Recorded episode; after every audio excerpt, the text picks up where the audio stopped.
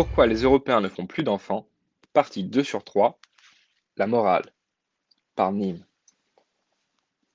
Nous avons vu dans l'article précédent comment l'évolution peut être appréhendée comme deux algorithmes interdépendants influençant les actes des organismes vivants et donc des humains.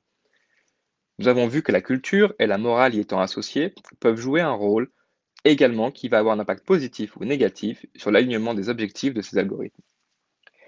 Dans cet article, nous nous attacherons à voir quels sont les éléments culturels et la morale actuelle qui peuvent avoir un impact négatif sur le nombre d'enfants naissant chaque année en Occident, et plus particulièrement en France. Ils vécurent heureux et eurent beaucoup d'enfants. Voici comment finissent les contes de fées. Une vie satisfaisante va de pair avec avoir beaucoup d'enfants. Mais est-ce vraiment le cas? Il est coutume de voir en mai 68 une révolution culturelle qui a terminé un affrontement contre le christianisme et ses valeurs morales commencées deux siècles auparavant par la Révolution française. Elle a ouvert une ère voulant jouir sans entrave, optimiser le plaisir, bridé par le christianisme, donc satisfaire le Mesa-Optimizer, algorithme cherchant le plaisir, sans en subir les potentielles conséquences néfastes. Cela entraîna naturellement la liberté sexuelle. Beaucoup de critiques furent écrites à l'encontre de mai 68.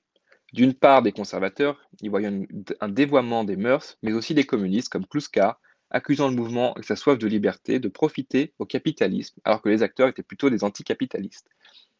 Le capitalisme et le libéralisme allant de pair avec l'innovation, il était évident que l'industrie pourrait proposer rapidement des produits comme le Coca Light, permettant de goûter au plaisir sans grossir, ou, pour revenir au sujet qui nous intéresse, de s'adonner au sexe en disposant d'un plus grand contrôle sur ses conséquences que sont les grossesses et les maladies sexuellement transmissibles. Pourtant, le seul vrai tort de mai 68 et de la morale hédoniste qui l'accompagne est de ne pas servir la vie.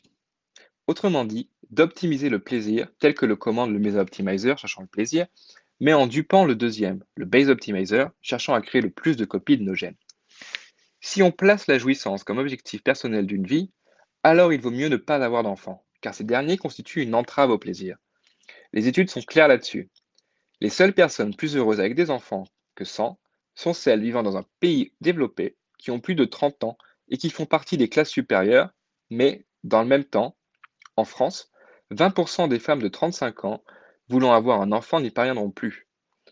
Pour les autres, on observe que les couples avec des enfants sont plus heureux que ceux sans enfants, seulement une fois que les enfants sont partis de la maison.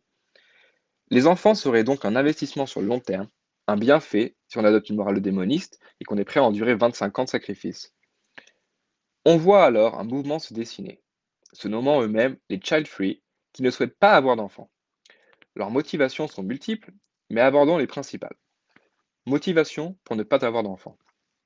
Dans son ouvrage Travail, genre et société, Anne Gottman identifie les motivations des personnes faisant le choix délibéré de ne pas avoir d'enfants. Parmi elles, il semble que la liberté tient une grande place, les couples voyant leur relation entre partenaires possiblement compromise par l'enfant.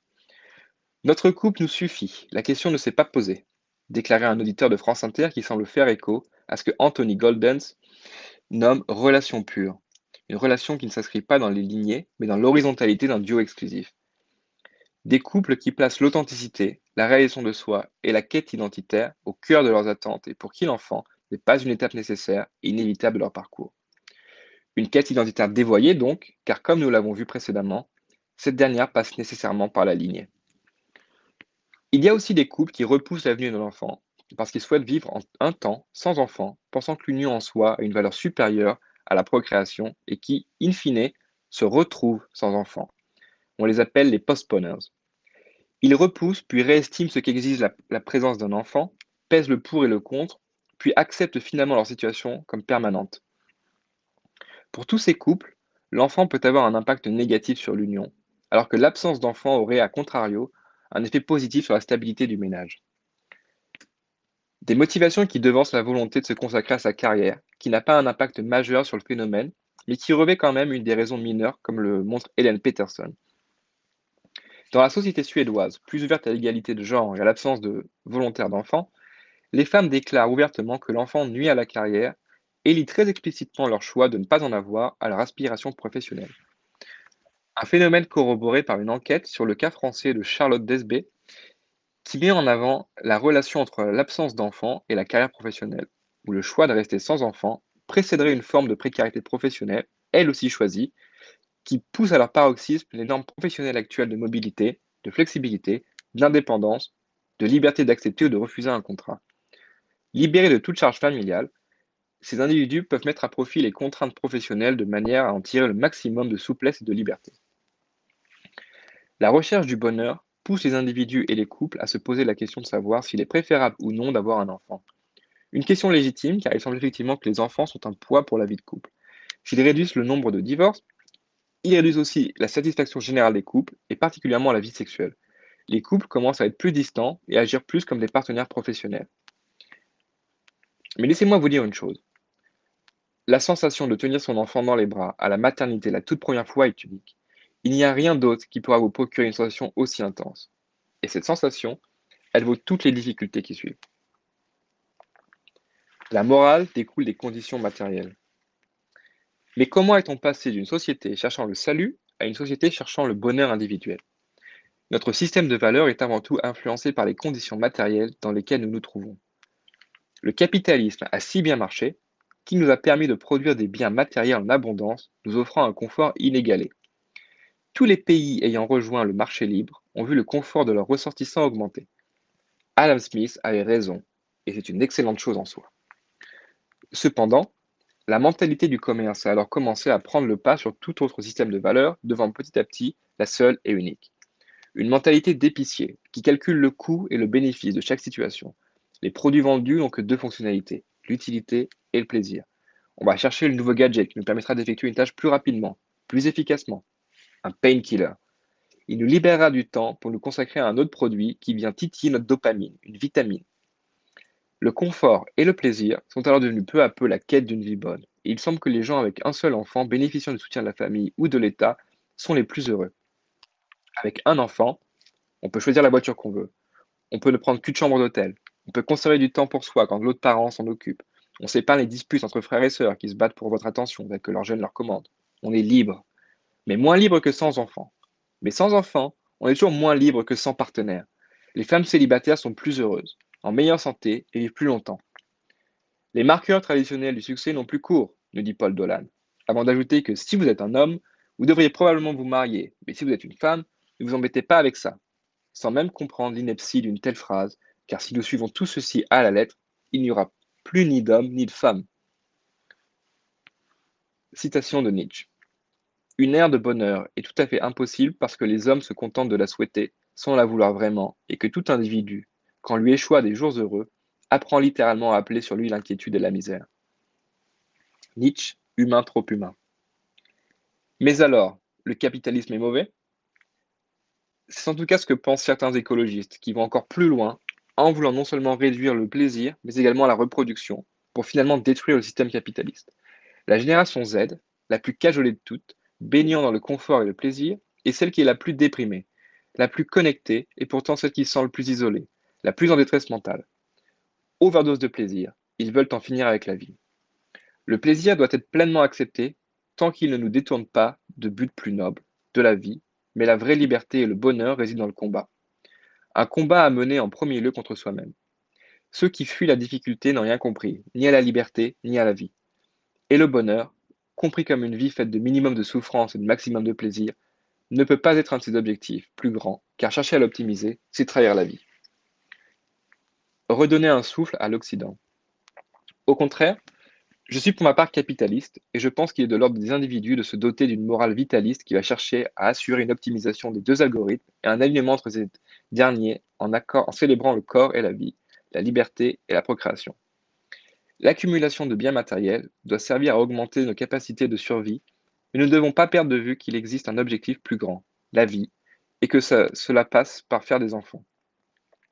Le capitalisme étant le meilleur système de production de biens et services, il est tout à fait indiqué pour remplir ce rôle, mais il ne doit pas être un horizon indépassable. On aurait bien tort de penser, comme les conservateurs, que s'opposer à l'avortement, et au moins la contraception, serait une piste viable pour atteindre ces buts. Je ne pense pas que la répression du plaisir soit la bonne solution non plus. Cette morale doit célébrer la vie tout entière, ne pas rejeter le plaisir dans un dolorisme malsain, mais ne pas en faire le but de toute une vie, et même être prêt à en sacrifier une partie afin d'élever des enfants, tâche difficile s'il en est, mais ô combien importante pour la vie.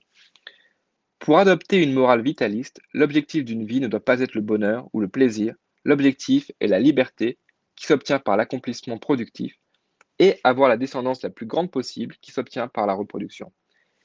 Les sacrifices à effectuer doivent l'être dans le but d'atteindre ces deux objectifs, quand dans le même temps, on doit pouvoir explorer toutes les formes de plaisir matériel qui ne les entravent pas. Citation de Nietzsche. Car qu'est-ce que la liberté? C'est avoir la volonté de répondre de soi. C'est maintenir les distances qui nous séparent. C'est être indifférent au chagrin, aux duretés, aux privations, à la vie même. C'est être prêt à sacrifier les hommes à sa cause, sans faire exception de soi-même? Liberté signifie que les instincts virils, les instincts joyeux de guerre et de victoire, prédominent sur tous les autres instincts, par exemple sur ceux du bonheur.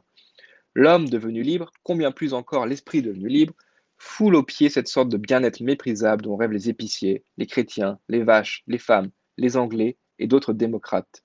L'homme libre et guerrier. À quoi se mesure la liberté chez les individus comme chez les peuples? À la résistance qu'il faut surmonter, à la peine qu'il en coûte pour arriver en haut.